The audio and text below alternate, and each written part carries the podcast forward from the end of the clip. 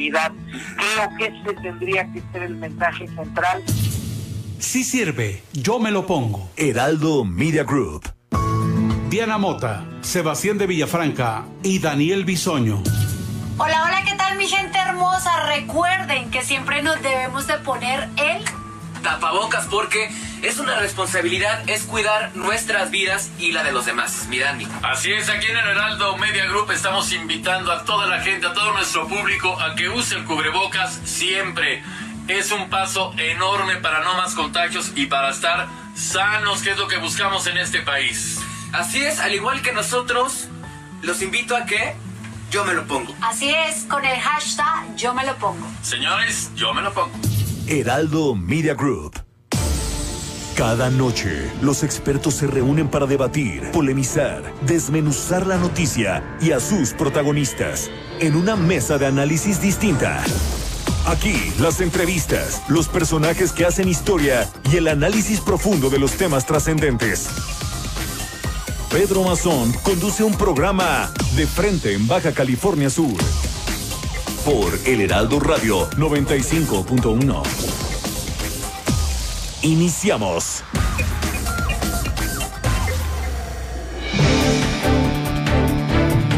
Señoras y señores, ¿cómo les va? Qué gusto saludarlos en este inicio del programa de frente en Baja California Sur, correspondiente al jueves. Ya estamos jueves, mi Beni. Jueves 4 de febrero de 2021. Soy Pedro Mazón, su amigo, el de Bahía Tortugas, aquí saludándoles a través de las ondas hertzianas en frecuencia modulada del 95.1. Por supuesto, aquí en la capital sudcaliforniana, en el centro, en el corazón de La Paz, en Allende y Altamirano, planta alta de la Plaza Allende. Gracias por acompañarnos, amigos de las redes sociales. Iniciamos esto que es de frente en Baja California Sur. Baja California Sur continúa registrando contagios por COVID-19, por lo que los municipios de Mulegé, Loreto, Comondú y La Paz continúan en el nivel 5 del sistema estatal de alertas sanitarias. Se dio a conocer en la sesión del Comité Estatal de Seguridad en Salud hoy. Resultado de la coordinación interinstitucional del 2017 al 2020, se redujo 91% el delito de homicidio doloso en Baja California Sur. Este 5 de febrero cierra el periodo de registro para los interesados en ingresar al sistema PREPA en línea, así lo dio a conocer la Secretaría de Educación Pública. El secretario estatal Andrés Córdoba informó que la Secretaría de Agricultura y Desarrollo Rural, SADER, otorgó a nuestra entidad el refrendo del estatus como zona libre de la mosca de la fruta, reconocimiento de gran impacto para el sector agrícola sudcaliforniano. Y como parte de la segunda etapa del programa Pavimentemos la Paz, el presidente municipal Rubén Muñoz Álvarez entregó la obra concluida de la calle Lázaro Cárdenas en la subdelegación de El Centenario, con la cual suman cuatro obras de pavimentación terminadas y entregadas a la sociedad paseña. Ocho de la noche, dos minutos. Qué gusto que esté con nosotros. Acompáñenos aquí de frente en Baja California Sur. Nos da mucho gusto recibir en cabina y ya está con nosotros precisamente en la mesa de análisis donde hacemos el trabajo en los estudios de Heraldo Radio La Paz a Carlos Felipe Ceja de la Torre. Él es aspirante independiente a la candidatura, candidatura a gobernador por Baja California Sur. Carlos, ¿cómo te va? Buenas noches. Muy buenas noches a todos, todos los auditorios. Oiga, este, pues mi nombre es Carlos Felipe Ceja La Torre. Sí. Y aquí estamos con ustedes. ¿Quién es Carlos Felipe Ceja de la Torre? Carlos Felipe Ceja de la Torre es un ciudadano común y corriente, nacido en Ciudad Insurgentes, Baja California Sur, mejor llamada como La Toba. Soy tobeño, igual que muchos de ustedes. Ok, exactamente, aquí hay muchos tobeños de Ciudad Insurgentes y, la verdad para que nos tomemos la confianza, y por supuesto que aquí en este espacio se sanitiza o desinfecta. No te preocupes con el, detalle del cubreboca, te lo puedes quitar con toda tranquilidad y, con la seguridad de que aquí está desinfectado mi estimado Carlos Ceja de la Torre. Carlos Felipe. Bueno, tu aspiración ¿De qué nace a ser candidato a, a gobernador por Baja California Sur, Carlos? Esto es algo que traigo, son proyectos de vida, le llamo yo. Son proyectos de vida de algo que desde muy pequeño siempre me dije, algún día yo voy a hacer algo por mi estado. Quiero trabajar para mi estado, quiero ser de mi estado. Y a lo largo del camino, a lo largo de mi vida, se fue haciendo más y más fuerza, más grande esas ganas de servir a mi estado, al ir viendo las necesidades que día con día estamos viviendo todos los ciudadanos de punta a punta, desde Guerrero Negro hasta Cabo San Lucas. Es muy, mucha, mucha la necesidad que está sufriendo nuestro estado. Entonces, siempre me esperé, siempre me esperé, nunca me desesperé, dije, va a llegar el momento, espérate, Carlos, espérate, a que tengas la edad, a que seas una persona más seria, más entregada a lo que tú quieres hacer. Espérale, dale tiempo al tiempo. Y hoy fue la ocasión. Pasé mis 45 años y dije, Carlos, este es el momento. Hay que echarles las ganas, pero muchas. Y aquí me tienen ahorita. Perfecto. Me platicabas tras bambalinas que muy joven te fuiste en busca de mejores horizontes, de buscar experiencias de trabajo en el norte del estado y por supuesto encontraste eh, a Los Ángeles, que le llamamos muchos, a las personas idóneas que te acompañaron y te ayudaron precisamente a salir avante cuando perdiste a tu señor padre. Así es. Mire, yo me quedé huérfano a mis 16 años de padre. Eh, realmente era mi abuelo. Mi padre no lo conozco. Mi padre, mi padre de, no lo conozco, mi padre biológico. Mi abuelo fue el que me sacó adelante, Jesús de la Torre Chávez, y tengo mucho que agradecerle al Señor. Una gran persona, muy bien reconocido en Ciudad Insurgentes por todos los tobeños. De ahí, cuando yo me quedé huérfano, me fui al norte a aventurar, a trabajar. ¿Para qué? Para volver a mi estado, para regresar con alguna sabiduría más de la que ya llevaba. Yo era agricultor con mi padre, era ganadero, era troquero con mi papá. Mi papá fue lo que me enseñó la mecánica, el viajar en los camiones, el ordeñar vacas, el hacer queso, el vender verduras por las calles. Ese es Carlos de la Torre. Eso fue su niñez. Cuando él se quedó huérfano, desgraciadamente que perdió pues a sus manos, se quedó sin manos en ese momento. Pero mi gran padre me dijo, hijo, grábese bien lo que le voy a decir. Hace más el que quiere en esta vida que el que puede. Usted fíjese una meta y a esa meta va a llegar, pero hágalo con ganas, sin robar, sin pasar por encima de los demás. Siempre respete a toda la gente que esté a su alrededor y créame que la vida se va a encargar de ponerle las cosas en su camino. No necesita, no necesita robar. Usted siéntase orgulloso si es pobre, si es humilde, pero sin robar, respetando a todos los demás. Y así emprendí el camino para el norte, Gracias a Dios me encontré una muy buena persona llegando a Ensenada, que se llama Antonio Luna. Le quiero agradecer mucho todo lo que él me enseñó, todo lo que él me ayudó el tiempo que yo estuve en Ensenada. Una gran persona. Un fuerte abrazo para él si nos está escuchando. Perfecto. Pues el Carlos Felipe Ceja de la Torre, hoy aquí en una aspiración independiente a la candidatura a gobernador por Baja California Sur y una oportunidad de representar a los ciudadanos, cómo llegar a los ciudadanos. Pues mire, para mí es muy importante ahorita.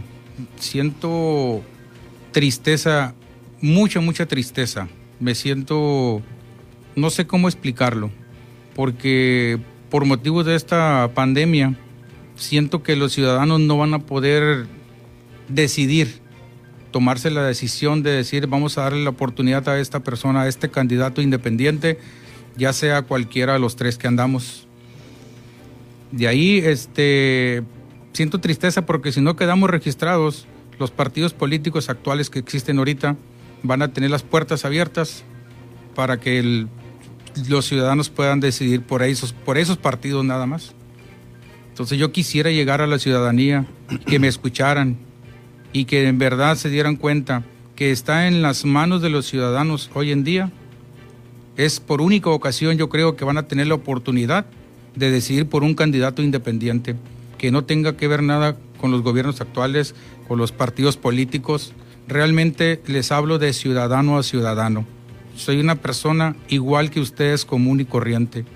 A mí nadie me dijo, tú vete de gobernador, no. Yo sé que esto es un gran reto, pero yo sé que no estoy solo.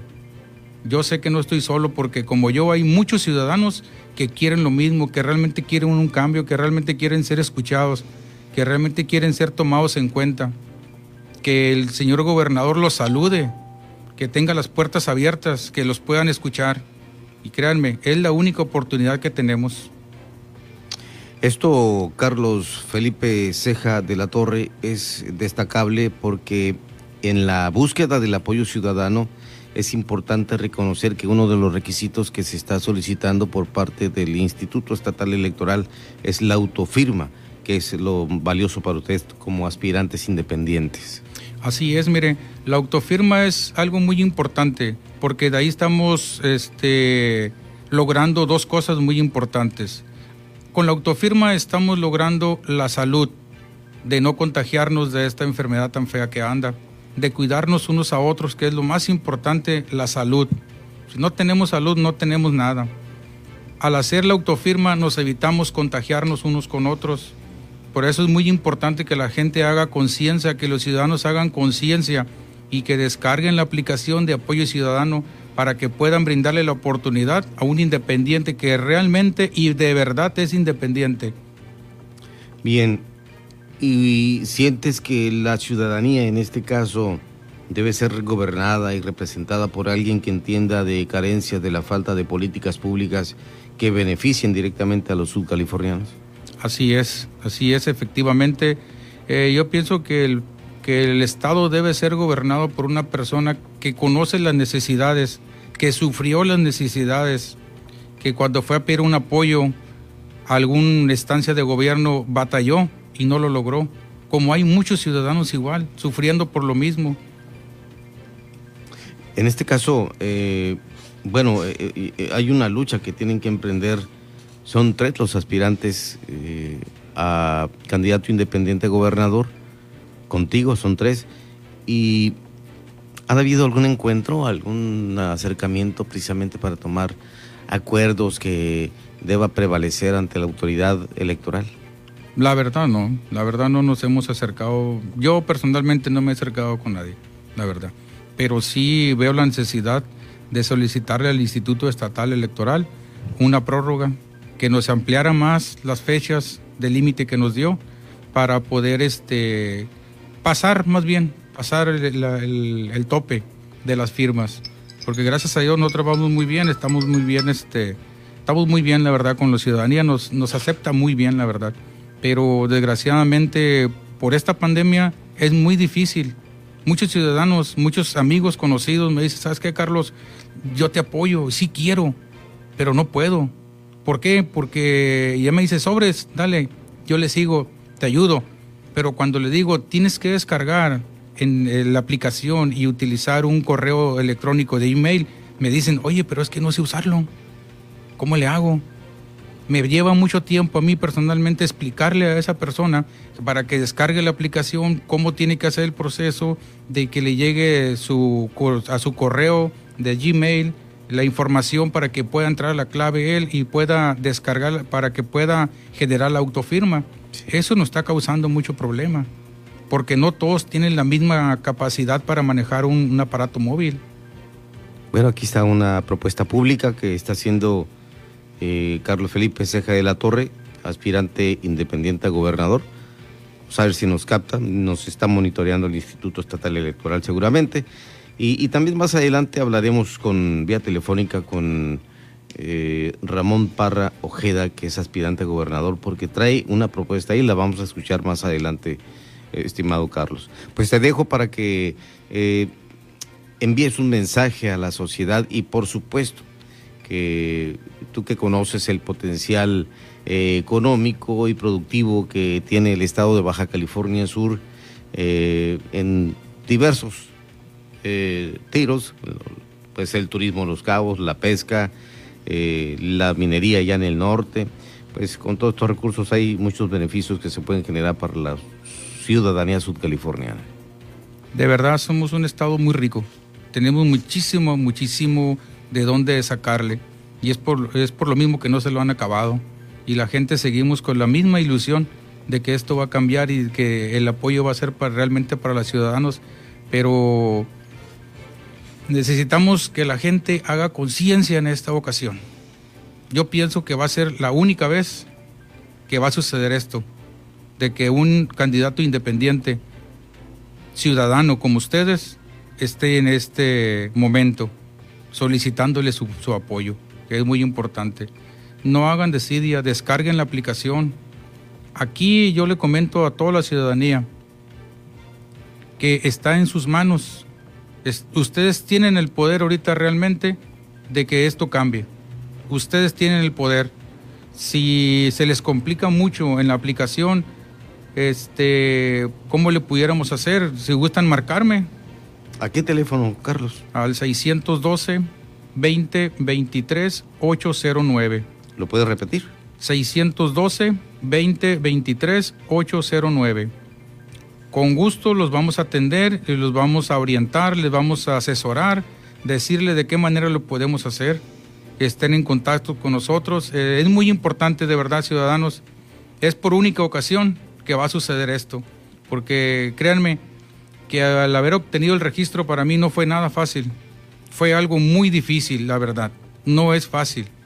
Y no se trata, créanme que de dinero ni económicamente, no se trata de dinero, esto no es de dinero para lograr un registro ante el Instituto Estatal Electoral se necesita pensar mucho y actuar. No es de dinero, no es de dinero. El Instituto Estatal Electoral hizo su trabajo que tenía que hacer conmigo, no tuve ningún problema yo con ellos, fueron muy, muy bien en su trabajo que hicieron, la verdad. Perfecto. Pues esto es el mensaje que deja a los californianos Carlos Felipe Ceja de la Torre. Él es aspirante aún eh, independiente para ser candidato a gobernador de Baja California Sur. Y bueno, se presenta aquí a través del programa de frente en Baja California Sur del Heraldo Radio La Paz. Muchas gracias, Carlos. Muchas gracias a ustedes, pero este, espero que me vuelvan a, invitar otra vez aquí con ustedes y con gusto estaremos aquí. Eh, si la gente, los ciudadanos empiezan a tener dudas, quieren saber más de mí, con gusto los vamos a atender sus dudas. Seguramente así será. Ok, muchas gracias. No, a ti. Gracias, Carlos Felipe Ceja de la Torre. Es aspirante independiente a la candidatura a gobernador por Baja California Sur. Continuamos de frente.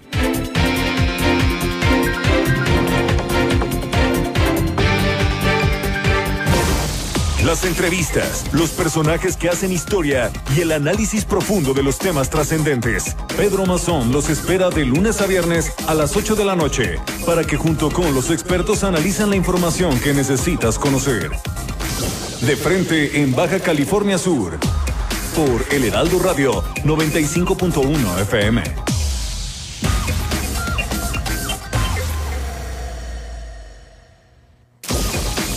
Mesa de análisis.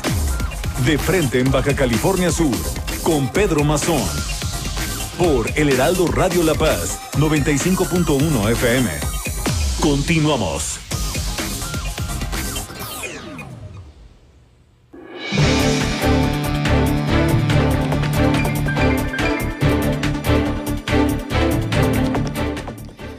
Son las 8 de la noche con 17 minutos, 8.18 ya, acaba de cambiar la manecilla del reloj, mi Beni.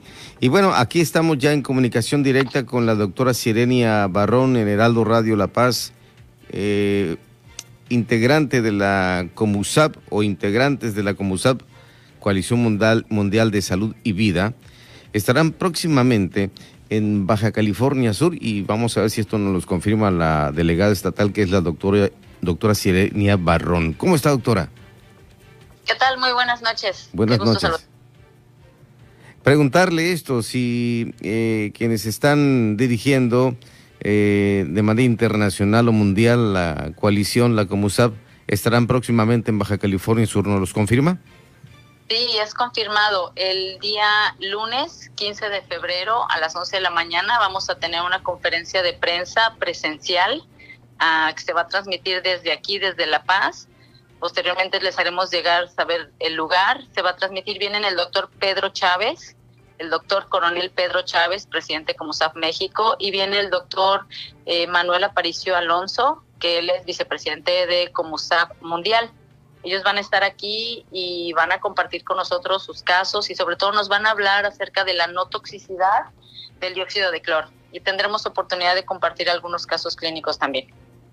Doctora Sirenia Barrón, en Baja California Sur, ¿nos puede reiterar cuántos son los médicos que están sumados a la Comusap con usted en la delegación estatal?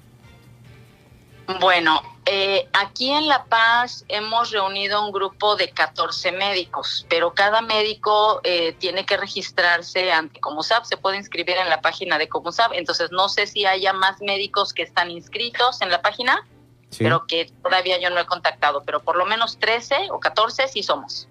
Perfecto. El dióxido de cloro, para continuar con el tema y abordarlo de manera muy responsable, eh, oxigena al cuerpo humano, la sangre del cuerpo humano, de pies a cabeza. Sí, así es. El dióxido de cloro es una molécula formada por un ion de y dos átomos de oxígeno. Entonces, al entrar al organismo, como es un gas que se evapora arriba de los 11 grados, se evapora dentro del cuerpo, se separan esos, esos átomos de oxígeno del ion de cloro y entran directamente al torrente sanguíneo, entran a oxigenar. ¿no? Y ese ion de cloro se une a un sodio y forman una sal. Perfecto.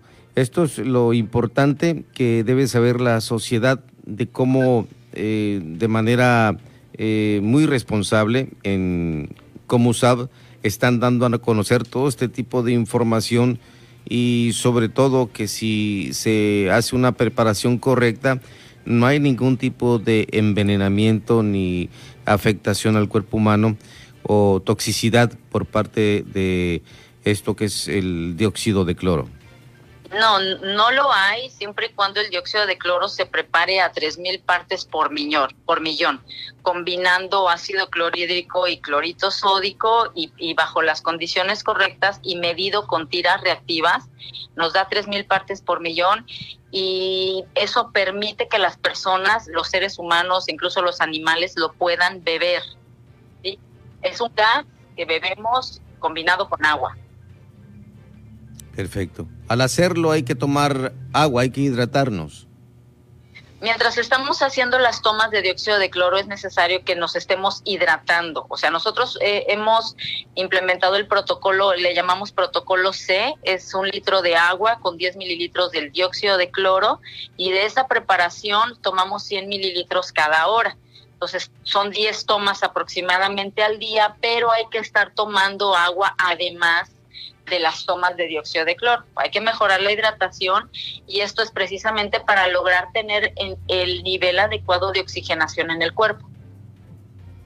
Bien. La gente que tenga duda, ¿dónde puede llamar, doctora? Sobre todo eh, aquí en la capital sudcaliforniana. Bueno, estamos eh, transmitiendo en la capital por radio, por FM, pero nos interesa mucho que aquellas personas que están sintonizándonos o escuchando a través de las redes sociales tengan un número telefónico a donde tengan que llamar, eh, doctora Sirenia Barrón.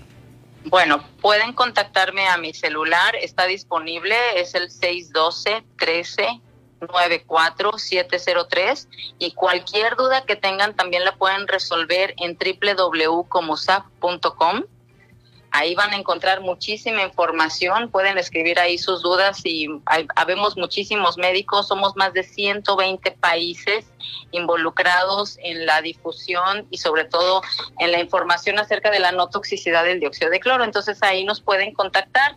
Las conferencias de la COMUSAP se transmiten en vivo y las personas hacen sus preguntas ahí en el chat en vivo y hay médicos respondiendo en los chats. Perfecto. Muy importante eso, sobre todo cuando hay dudas y, la, la, gente tiene mayor interés en este producto que para muchos es un medicamento. Pues es un medicamento huérfano, ¿no? Es un medicamento, así, así se le ha llamado medicamento huérfano y yo quiero recalcar que todas las personas que tomen dióxido de cloro pues deben de estar vigiladas por un médico ¿sí? O sea, que el médico le pueda orientar la forma adecuada y correcta de tomarlo, porque es, es un medicamento seguro. Si es lo que queremos, que el dióxido de cloro pueda llegar a ser un medicamento ante la farmacéutica y que, y que pueda estar al alcance de todo mundo y que toda la gente pueda saber que no estamos rebasando los niveles de toxicidad. Al contrario, estamos muy por abajo de los niveles de toxicidad. Perfecto. En el caso muy particular de las personas que se atienden, eh, porque he escuchado versiones diversas, ¿eh? no solamente para lo que hoy estamos viviendo en el mundo, en el país, en nuestro estado, en nuestra ciudad, sino que, bueno, hay gente que consume el dióxido de cloro por problemas de cáncer, artritis, diabetes, etcétera, que les ha ayudado enormemente según los testimonios a los cuales hemos tenido acceso. Sí, hay muchísima gente. El dióxido de cloro no es nuevo. Eh, hay médicos que tienen más de 10 años tratando pacientes de diferentes enfermedades crónico-degenerativas de forma exitosa, porque al final necesitamos entender que nuestras células dependen, entre otras cosas, del oxígeno y cuando hay una baja oxigenación, las células no van a, no van a funcionar correctamente, no, va, no se van a llevar a cabo las funciones vitales de la célula y nos vamos a enfermar. Puede ser, llámelo, una migraña, un cansancio, fatiga, un proceso inflamatorio, hasta diabetes, hipertensión, cáncer. Entonces, pues el dióxido de cloro ha demostrado no solamente no toxicidad, sino que ha demostrado que es capaz de resolver padecimientos.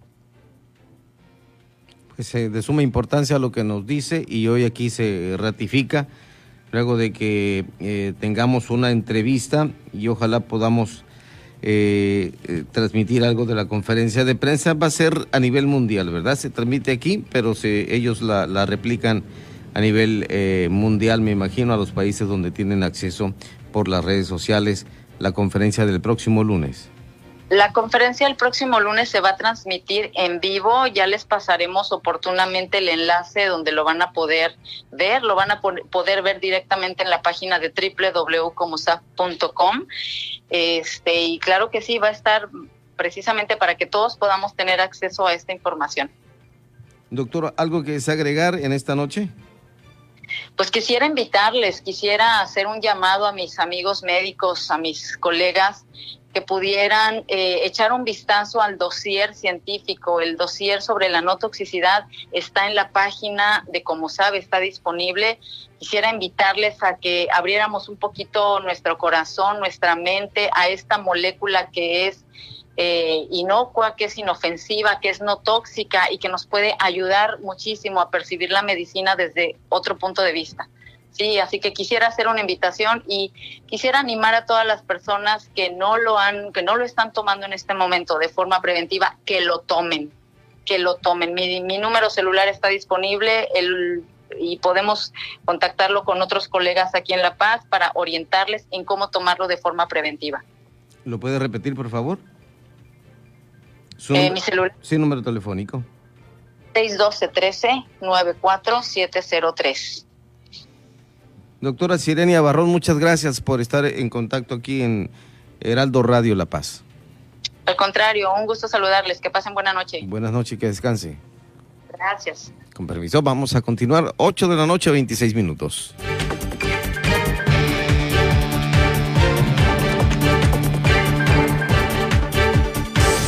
Siga con Pedro Mazón y su análisis de frente en Baja California Sur. Por El Heraldo Radio La Paz, 95.1 FM.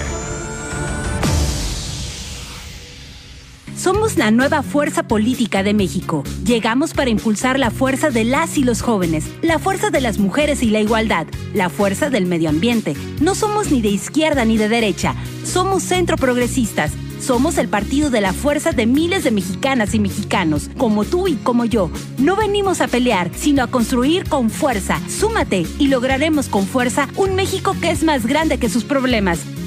Fuerza por México, el partido fuerte de México. En el PES cabemos todos. Ciudadanas, ciudadanos, simpatizantes, militantes del PES. En este 2021 demostremos que otra política es posible. La política de la paz, reconciliación y la solidaridad. Como sociedad, no nos gusta que se gasten nuestros recursos en partidos políticos. Que se utilicen en cosas que no nos dan beneficio. Nosotros creemos que en México, la Casa Deportiva de Animales no debería existir. Acércate a nosotros. El Partido Encuentro Solidario es la casa de todos. México hoy tiene una nueva opción.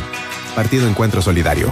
¿Necesitas hacer un trámite de inscripción al padrón o cambiar el domicilio de tu INE? Esto te interesa. A partir del primero de febrero puedes asistir a los módulos y obtener un turno para ser atendido durante ese día o al siguiente. Si solo necesitas reponer tu INE sin hacer cambios en domicilio o datos, puedes hacerlo después del 10 de febrero. Y si tu credencial es 2019, 2020 o 2021, no vayas, está vigente y sirve para votar. Lleva tu cubrebocas y recuerda que te vamos a cuidar con todas las medidas sanitarias. Nadie se quedará sin votar. Contamos todas, contamos todos. INE.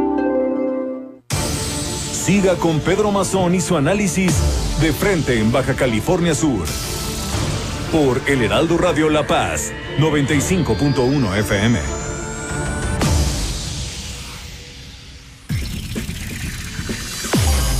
En el 95.1 de FM, Heraldo Noticias La Paz. La información más relevante generada al momento. Germán Medrano te espera con lo más actual de La Paz, Baja California Sur, México y el mundo. De lunes a viernes a las 2 de la tarde. Heraldo Noticias La Paz.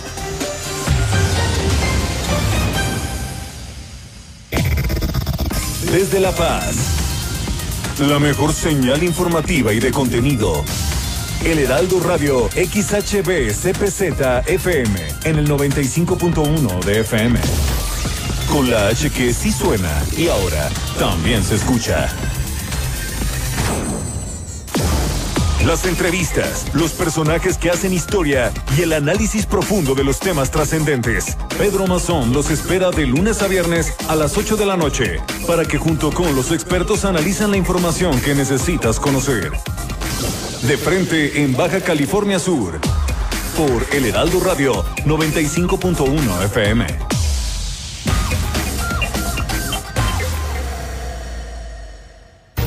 A la una, con Salvador García Soto. Un encuentro del diario que piensa joven con el análisis y la crítica. Los señalamientos que se hacen contra el secretario de Seguridad Ciudadana Omar García Carpush, en la época que él era director de la Policía Federal en Guerrero. Yo confío en las investigaciones que lleve a cabo la Fiscalía General de la República, confío en las instituciones de mi país. Por supuesto, niego categóricamente, que es lo que dije en la mañana, pues es el dicho de un delincuente que es ahora testigo protegido. Ellos siempre van a buscar denostar a la autoridad. Esto de lo que él declara que ocurrió hace seis o siete años yo nunca había oído, es la primera vez que me entero de esto y se me hace pues no solo un absurdo, sino sin fundamento alguno. A la una, en el Heraldo Radio con Salvador García Soto, una estación de Heraldo Media Group. Doctor Fernando Vidal Martínez, médico internista, cardiólogo del Instituto Nacional de Enfermedades Respiratorias, INER. Yo creo que el punto importante es que el cubrebocas es uno de los mecanismos muy importantes para evitar el contagio. Nosotros viajamos un poco al tiempo a Japón, ellos siempre utilizan mucho cubreboca y por eso el recontagio, el contagio pudo haber sido muy poco. Yo creo que sí habrá que determinar que la gente que asesora al presidente de la República, yo creo que darle la información de que tiene que usar el cubreboca, porque si no la gente que sale a todas las plazas, que entra a una farmacia, que entra a, a tiendas de consumo, que exigen prácticamente el cubreboca porque es una cuestión para evitar el contagio y la transmisión. Yo creo que nosotros tenemos que ser parte del ejemplo de la comunidad médica de poder utilizar el cubreboca, a lo mejor la mascarilla, el lavado de manos, la, la Susana distancia, en fin, porque eso es parte importante del contagio. Yo creo que sí él tiene que estar asesorado muy bien y que yo creo que valdrá la pena que en parte de ejemplo pues nosotros utilizamos esa parte que corresponde a nosotros para poder dar el ejemplo y la comunidad y la población en general pues sepa que es importante el cubreboca. Sí sirve, yo me lo pongo. Heraldo Media Group. Mesa de análisis de frente en Baja California Sur, con Pedro Mazón. Por El Heraldo Radio La Paz, 95.1 FM. Continuamos.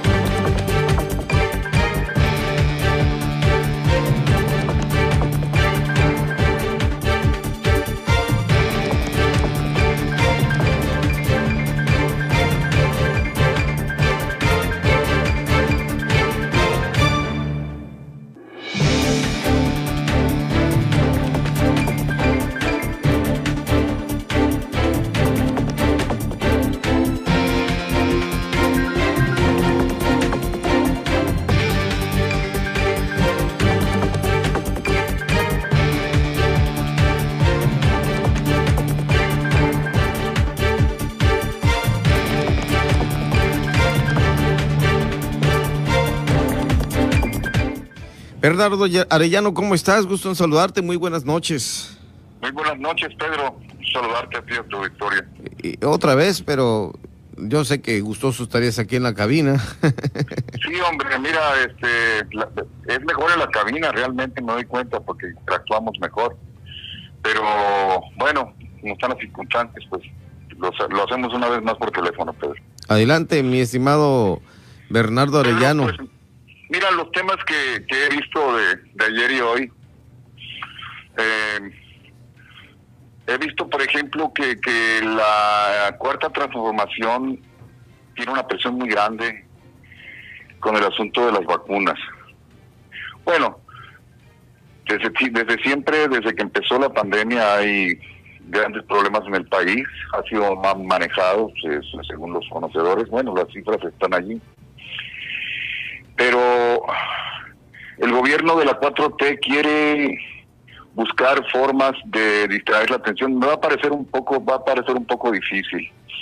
Lo novedoso, pero que vimos, tú lo viste bien ayer, es la aprehensión del gober precioso, el, el gobernador de, de Puebla. Sí que si mal no recuerdo en 2006 fue señalado por la periodista Lidia Cacho por secuestro, por eh, maltrato, perdón, eh, sí, eh, psicológico. Y, y, pues ella, el secuestro se debió a que ella denunció una red, o es como una mujer valiente que es, periodista valiente que es, denunció una red de prostitución eh, de pornografía infantil y, prostitución, que en la que estaba involucrado el, gobernador Marín y el rey de la mezclilla, el señor Nasif. Eh, vimos que los gobiernos que pasaron fueron 12 años, este, finalmente sabemos también que fue exonerado por la Suprema Corte de Justicia de la Nación en tiempos de Calderón, y una de las eh, que lo exoneró fue precisamente la actual secretaria de Gobernación, Olga Sánchez Cordero. Lo que quiere decir es que esto ha sido nada más un movimiento, como le llamamos regularmente nosotros, eh, una cortina de humo, Pedro. Exactamente. Van a venir más, mira, en este gobierno, perdón, en este país, no en el gobierno, en muchos gobiernos, lo que sobran son corruptos, ¿no? Tú y yo lo sabemos y podrán sacar a más Marín, a más personalidades de, la política que han ensuciado precisamente la política con su actitud, con su eh, voracidad.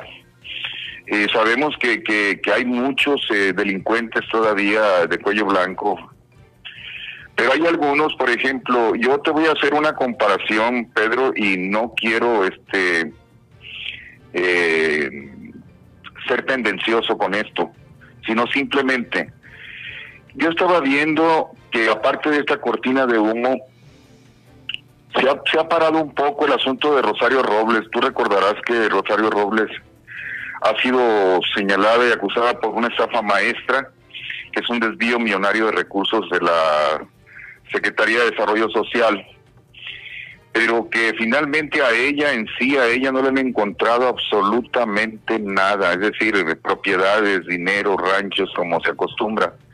Ella simplemente era la titular y por supuesto que ser eh, eh, disimulado o hacer indolente o no o de dejar ver pasar las cosas, pues bueno, pues también es corrupción pero ahí, hace ahí hay una, un desvío de siete mil y tantos millones de pesos, sí son muchos. Pero si la gente compara lo que está perdiendo diariamente petróleo, lo que perdió en, en dos años y lo que perdió en el primer año del gobierno de López Obrador y lo que sigue perdiendo, son mil doscientos millones de pesos diarios, es diarios.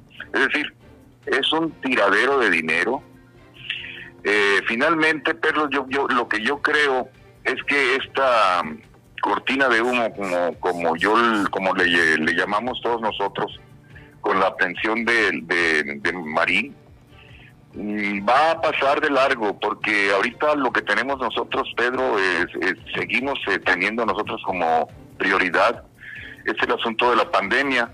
Y ahora entramos al otro tema, y ese es el tema que quiere desviar el gobierno con aprehensiones de delincuentes. Y me parece bien que los aprenda, pero algunos este, ya los tiene como testigos protegidos, es decir, el, el, el, que compró Altos Hornos y México, ¿cómo se llama, Pedro? Se me fue el nombre ahorita. El que andaba fuera del país. Que andaba fuera del país, sí, pero sí lo tenían localizado y estaba localizado desde que entró este gobierno y desde antes. Lo que pasa es que ah, eh, eh, puede ser testigos protegidos. Estamos en una en una etapa de, de, testigos protegidos y esto nada más es un es una mascarada para que la gente crea que hay un combate a la corrupción. En el caso de Mario Marín sí, yo estoy muy contento porque bueno, qué bueno, este la justicia debe prevalecer. Y, y, y si realmente no, está prescrito como se dice por ahí el delito, tiene eh, por el secuestro y maltrato psicológico tiene por lo menos seis años de cárcel. Yo no sé si esto vaya a suceder. Lo que sí sé, Pedro, es que para mañana o pasado ya van a tener que sacar otra y tiene que estar así. El presidente ya no, ya no se va, ya no se va a retirar tanto a sus aposentos porque tiene que estar al frente de las mañaneras a, a tirar maromas como acostumbra porque viene eh, el asunto de la... Yo ya estuve yendo muchas, eh, y aquí entramos al tema de la vacunación, Pedro, que es el que queríamos platicar. Eh, estuve viendo muchas reacciones virulentas. Sabes tú, Pedro, que nosotros, bueno, las gentes que pasamos de 60 años, pues somos muchísimos. Pero aún así, el, problema de, la, de este asunto es que se está pidiendo un registro que finalmente no sirvió, este el sistema no lo, lo creo que pusieron una amateur para hacerlo, se sobrecargó y es hora que no funciona, están pidiendo dos o tres días. Pero independientemente de eso, Pedro, ¿de qué sirve que nos registremos lo que pasamos de 60 años? ¿De qué sirve si todavía ni siquiera las vacunas están aquí? Y ni siquiera en el en, el registro nos van nos dicen dónde qué día cuándo nos vamos a vacunar. Yo nomás que hago una comparación Pedro y hago una comparación para nuestro auditorio para tu auditorio lo que sucede en Estados Unidos. Aparte de que en Estados Unidos están eh, vacunando alrededor de dos millones de personas diarias perdón un millón de personas diarias eh, la estrategia ya es que también en los estacionamientos de los, los centros comerciales, en las carreteras, en, diferentes lugares donde hay cierta aglomeración de gente, se está, se está, vacunando a la gente. Aquí nosotros, Pedro, estamos lamentablemente todavía esperando a que lleguen las vacunas. Eso sí, desde hace como un mes, este Marcelo Ebrard anunció que misión cumplida, dijo, cuando dijo que habían aquí. Pero es hora de que no tenemos las vacunas. En Baja California Sur, y como en todos los estados, pues no se ha, no, no se ha terminado, Pedro, de, de vacunar a, a, la, a la, digamos, a la, perdón, a la gente del, del, al personal médico, a los médicos, a los doctores, a las enfermeras, a los trabajadores de la salud, pues no se les ha acabado, eh, no se les ha vacunado sin embargo, si alguien duda que se está haciendo uso, que no se está haciendo uso político de esto, mira, la candidata de López Obrador para, para Campeche, para el gobierno de Campeche, la estrambótica Laida Sansores, eh, pidió, yo creo que ya este está sucediendo esto, que se vacunen a los maestros, porque el, gobierno mexicano quiere presumir ante el mundo que hay un lugar eh, con semáforo verde y que ya hay clases presenciales, es todo, es una mascarada política, pero es, digamos, es una especie de bandera para Laida Sansores. Lo que sucede, Pedro, es que la cosa está muy grave y aquí en Baja California Sur acabo de escuchar hace ratito, aquí estaba viendo el Twitter, acabo de escuchar que es uno de los estados donde se, se, disparó otra vez la, el contagio y esto se debió al relajamiento que hubo a finales de año en la por Navidad. Si me acuerdo, había mucha gente en todos lados y hubo mucha entrada de, de, de, turistas extranjeros y de, de otras partes del país. Entonces, sí hubo un relajamiento, yo creo que las autoridades, eh, no sé si ellas eh, tengan la responsabilidad total, pero sí, este, en todo el país, incluyendo Baja California Sur, el, el- se ha agravado el asunto del- de la pandemia, Pedro, y de, los infec- y de las eh, muertes y los fallecimientos. Sí, eh, Bernardo, Ahora- son las 8, faltan 15 para las 9, 15 minutos para las 9. Estamos en una, para la que la gente sepa eh, qué estamos haciendo, es el análisis de Bernardo Arellano, periodista aquí en Heraldo Radio La Paz a través de Frente en Baja California Sur. Esto es lamentable y estamos viendo también que mucha gente conocida y reconocida se nos está yendo. Eh, por allá en Los Cabos, el líder de la CROC en el estado, Esteban Vargas Juárez, eh, falleció en la madrugada por COVID. Pedro. Y también el, el- el médico reconocido Agustín Gonzalo Baloyes también se nos adelantó. Precisamente por esto de el COVID-19. Sí, Pedro, eh, nosotros, este, todos nosotros, tú y yo, eh, cada rato, o sea, acá pasan unos días y sucede que muere un conocido y a veces en- amigos entrañables, como Exacto. sucedió con, con, con Jorge Gutiérrez Carrillo, un extraordinario amigo de- desde la infancia, un gran plan- pla- este, planificador, este, economista, trabajó en varios gobiernos, en el gobierno de Alberto Alvarado, en el gobierno de Lisiaga, en el gobierno de Mercado, fue un priista muy cumplido, muy leal, pero aparte de eso viene, sí, lamentable la muerte del líder de la CROC también, Daniel Tuchman, el músico. eh, lamentable eh, también la muerte de Baloy. Yo conocí a Baloy, esa es mi amiga Fara, a la que le mando un abrazo. Baloye yo lo conocí cuando era muy joven, o sea, no, andamos en la edad, era muy joven él. Y, y, en fin, mira, este, y acuérdate que hace poco también murió Daniel Tuchman, el gran músico. Eh, se está muriendo mucha gente y, y, ahorita en este momento veo una desesperación en cuanto a, la- a las personas de la tercera edad. Estamos hablando, yo hablo de, de la gente como yo, que pasamos de los 60 años, que sí hay una ilusión, pero al mismo tiempo hay una gran desconfianza porque nos han venido mintiendo durante un año, acuérdate. En el primer en el primer mes el señor Gatel dijo que, que si que íbamos a morir nada más seis mil o siete mil mexicanos. Después decía que preferible que los niños se contagiaran en la escuela que se contagiaran 100. O sea, nunca dijo algo coherente el hombre. Yo no sé, eh, eh, dicen que es un eh, epidemio- epidemiólogo muy eh, Reconocido. prestigioso, sí. Pero bueno, yo no, nosotros no sabemos nada de eso. Lo que sí sabemos es que él ha estado mintiendo todo el año. Después dijo que una llegar a 60 mil muertos sería catastrófico. Se lo dijo como en abril. Eh, no, pues ahorita ya ya llevamos más del doble y, y ya es la principal causa de muerte, Pedro, este, el COVID. Entonces tenemos un grave problema en México. El presidente posiblemente ahora que estuvo enfermo pudo reflexionar un poco y pudiera él eh, aceptar que se deben de cambiar las estrategias en el combate al COVID, Pedro, porque ya no les hizo caso a los grandes, a los grandes científicos mexicanos, incluyendo el que murió, el premio Nobel de, Química, Mario Molina, y, y los que han sido secretarios de, de- salud de los anteriores gobiernos, como Frank, Julio Frank de, de Fogg, como este, el señor, eh, ¿cómo se llama? Nuestro, de Peña Nieto, este, que quiso ser candidato también a presidente, de Narros Robles, en fin, los eh, incluyendo los secretarios de salud de los estados, todos estaban dispuestos a hacer un colegiado, pero concentró el presidente y- y- en un solo hombre las decisiones, que eso que nunca da explicaciones científicas, ¿eh? casi casi siempre da explicaciones políticas y cuando eh, le molestan o le molestan al gobierno las, eh, los señalamientos de, la- de los medios de comunicación, pues hasta los, hasta los enfrenta. Pero hoy, este día, yo he visto mucho coraje, Pedro, de gente de mi edad, enojados, muy enojados, porque pues son incapaces de crear un sitio web, mano, son incapaces de hacer algo como la como debía ser.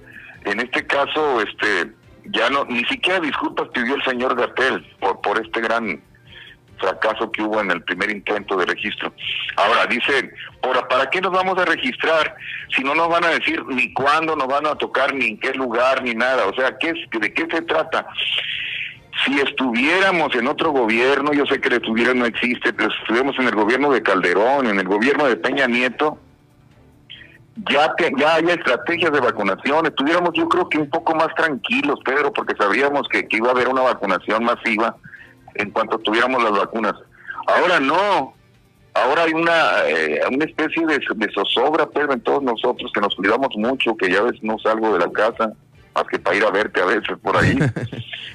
pero pero hay una zozobra y, y- y bueno, ojalá y realmente empiecen a llegar las vacunas y, y, y todo esto y esta pesadilla empiece a terminar, pero el manejo de la pandemia en México ha sido vergonzoso y como lo dije en un Twitter, ni la detención del gobernador precioso, ni la detención si pueden volver a detener a Ovidio Guzmán y soltarlo otra vez.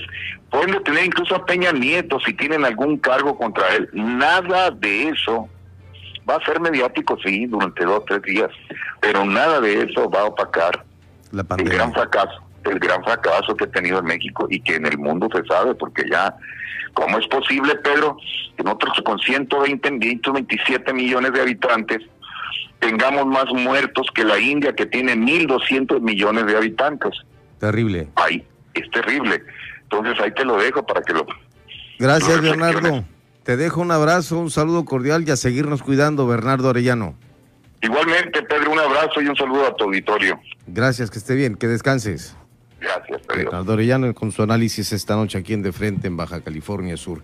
Y bueno, el eh, aspirante a gobernador también por eh, la vía independiente es Ramón Parra Ojeda, a quien saludamos esta noche. ¿Cómo está, mi estimado abogado? Sí, sí me escucha, ¿verdad? A ver. Ok. Buenas noches. Buenas noches, Pedro. Saludos con afecto, amigos. Tío, a tu, auditorio. ¿Dónde te ubicas en estos momentos, si, si es que se puede saber? Ah, ¿Me repite la pregunta, por favor? ¿En qué lugar del estado te encuentras? Ah, mira, ahorita andamos aquí saliendo de, de Loreto. Ya venimos mane- vengo manejando, voy cruzando la aquí a la carretera. Me, me detuve a Perfecto. atender la llamada porque se corta más adelante. Rapidito, tenemos como tres, cuatro minutos, pero sí muy Sí, importante, eh, que van a, a presentar o ya presentaron una propuesta de prórroga al Instituto Estatal Electoral. Mira, el día de hoy eh, presenté antes de salir para acá una, un escrito dirigido al Consejo Estatal del Instituto Electoral, donde pues le estamos haciendo en, en lo particular eh, una petición al Consejo de respecto a, a una ampliación del término para recabar el apoyo ciudadano, porque pues bien lo sabemos todos, ¿no? La pandemia es un asunto que le ha dado vueltas al mundo, este terrible tsunami y pues el apoyo ciudadano se ha dificultado por eso, pues la la la, pues, la sana distancia, el no haber lugares públicos, el estar actu- actividades deportivas, culturales, recreativas, uno puede eh, eh, recabar el apoyo ciudadano. No me puedo poner en parques, no me puedo poner en escuelas, no me puedo poner en, en centros comerciales, estacionamientos y pues es más difícil porque es la operación más hormiga, ¿no? El- el- la toma de apoyo ciudadano y seguramente no nos van a alcanzar los el- los los 60 días que tenemos hasta el 17 de febrero para nosotros poder cumplir el plazo y tomando como referencia un acuerdo nacional del propio Instituto Nacional Electoral donde determina ¿no? que efectivamente eh, los organismos locales tienen esa facultad de, si la ley lo permite, de ampliar el plazo eh, pues queda en, manos del instituto y por nosotros le estamos haciendo esa petición al instituto de 30 días más para nosotros poder lograr el, el apoyo ciudadano que, que, nos, que nos obliga la ley a los candidatos o los aspirantes a candidatos independientes. Perfecto. Es la petición, una solicitud de petición de prórroga hasta por 30 días. Así es, 30 días más, a partir del 17 de, febrero. Hicimos un análisis nosotros, no consideramos que se contrapone con ningún otro proceso de registros que la ley permita y todavía rinden todavía 36 días más eh, que puede darse la prórroga, pero pues en, un ánimo de, de una de, un número pues que nosotros consideramos ya para poder cerrar los números que llevamos con lo que nos falta, considero yo que 30 días sería un tiempo eh, prudente para nosotros continuar en el intento, ¿no? De lograr, a pesar de la de la pandemia y de las prohibiciones, a poder nosotros tratar de lograr el objetivo para participar en, en este proceso como candidato independiente. Ramón Parra Ojeda, lo espero próximamente por acá en cabina. Tenga buen viaje, cuídese en este tránsito por la carretera transpeninsular. Gracias, amigo. Gusto saludarte. Saludos a tu auditorio. Buenas noches. Gracias por la atención. Igual que estés bien. Gracias. Muy buenas noches. Gracias. Cuídense, por favor. Ramón Parrojeda, aspirante a gobernador por Baja California Sur de la vía independiente y que están batallando ahí precisamente para eh, este registro ciudadano que les pide como requisito el Instituto Estatal Electoral. Por ello, la solicitud, una prórroga hasta por 30 días. Este H que sí suena y también se escucha. Siga con Pedro Mazón y su análisis de frente en Baja California Sur. Por El Heraldo Radio La Paz, 95.1 FM. Para la elección más grande de la historia, todas y todos nos estamos preparando. Aplicando las medidas sanitarias, pero también con nuestra INE vigente. Por eso, si tramitaste tu INE en el año 2019 y aún no la recoges, debes ir por ella antes del 28 de febrero. Si no lo haces, por ley será destruida. No podrás identificarte ni votar el próximo 6 de junio. Infórmate en INE.mx o en INETEL al 804-33-2000. En 2021, tu voto sale y vale. Contamos todas, contamos todos. INE. La cuarta transformación está avanzando de la mano de la gente. ¿Cuándo antes un gobierno había puesto a los pobres por encima de todo? ¿Cuándo se había entregado una pensión a todas las personas mayores y becas a tantos jóvenes? ¿Cuándo se había trabajado para garantizar atención médica y medicinas gratuitas? Para Morena, el poder solo tiene sentido cuando se pone al servicio de los demás. Con el pueblo todo, sin el pueblo nada. Morena, la esperanza de México. ¿Votaste por Morena? Es de sabios reconocer y corregir. Morena prometió un cambio a México, pero trajo los peores gobiernos estatales y municipales del país. Hoy somos de los países con la tasa más alta de muertes por COVID en el mundo, sin apoyos al sector productivo para cuidar los empleos y el ingreso familiar. Todo gracias al mal manejo de Morena en la pandemia. A puro capricho y ocurrencias. Ya son más de 150 mil defunciones y dos millones y medio de empleos perdidos. Llegó la hora de corregirlo. Cambiemos hacia el futuro. Únete a Acción por México. PAN. Siga con Pedro Mazón y su análisis de frente en Baja California Sur. Por El Heraldo Radio La Paz, 95.1 FM. La polémica por hoy ha terminado. Pedro Mazón. Sergio Sarmiento. En el Heraldo Media Group queremos hablarle a usted y convencerlo de usar el cubrebocas. ¿Por qué? Porque la evidencia científica ratifica que estos aditamentos que no molestan en realidad salvan vidas y nos permiten realizar nuestras funciones. Si sirve, yo me lo pongo. Heraldo Media Group. Mesa de análisis. De frente en Baja California Sur. Con Pedro Mazón por El Heraldo Radio La Paz, 95.1 FM. Continuamos.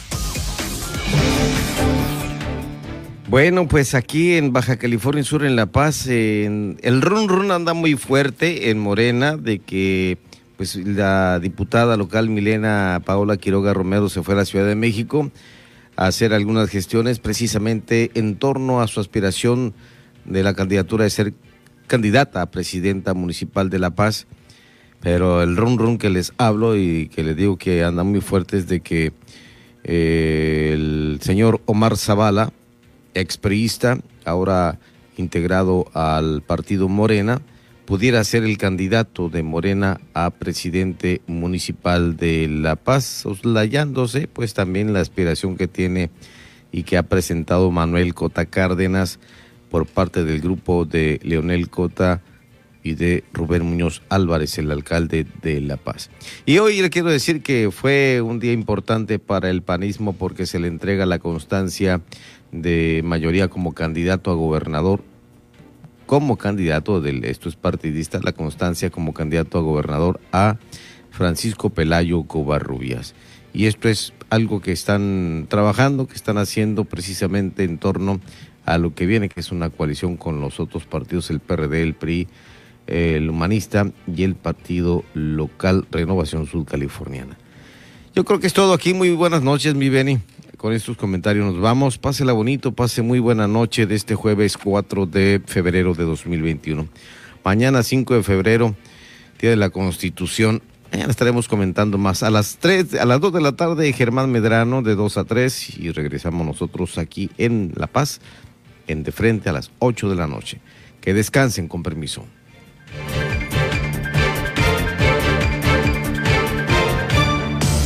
La polémica por hoy ha terminado. Pedro Mazón los espera de lunes a viernes a las 8 de la noche para que junto con los expertos analicen la noticia y a sus protagonistas.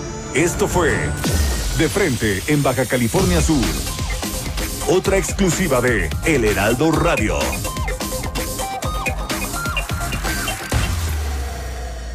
Las cárceles, de las prisiones, de los centros de readaptación o de reinserción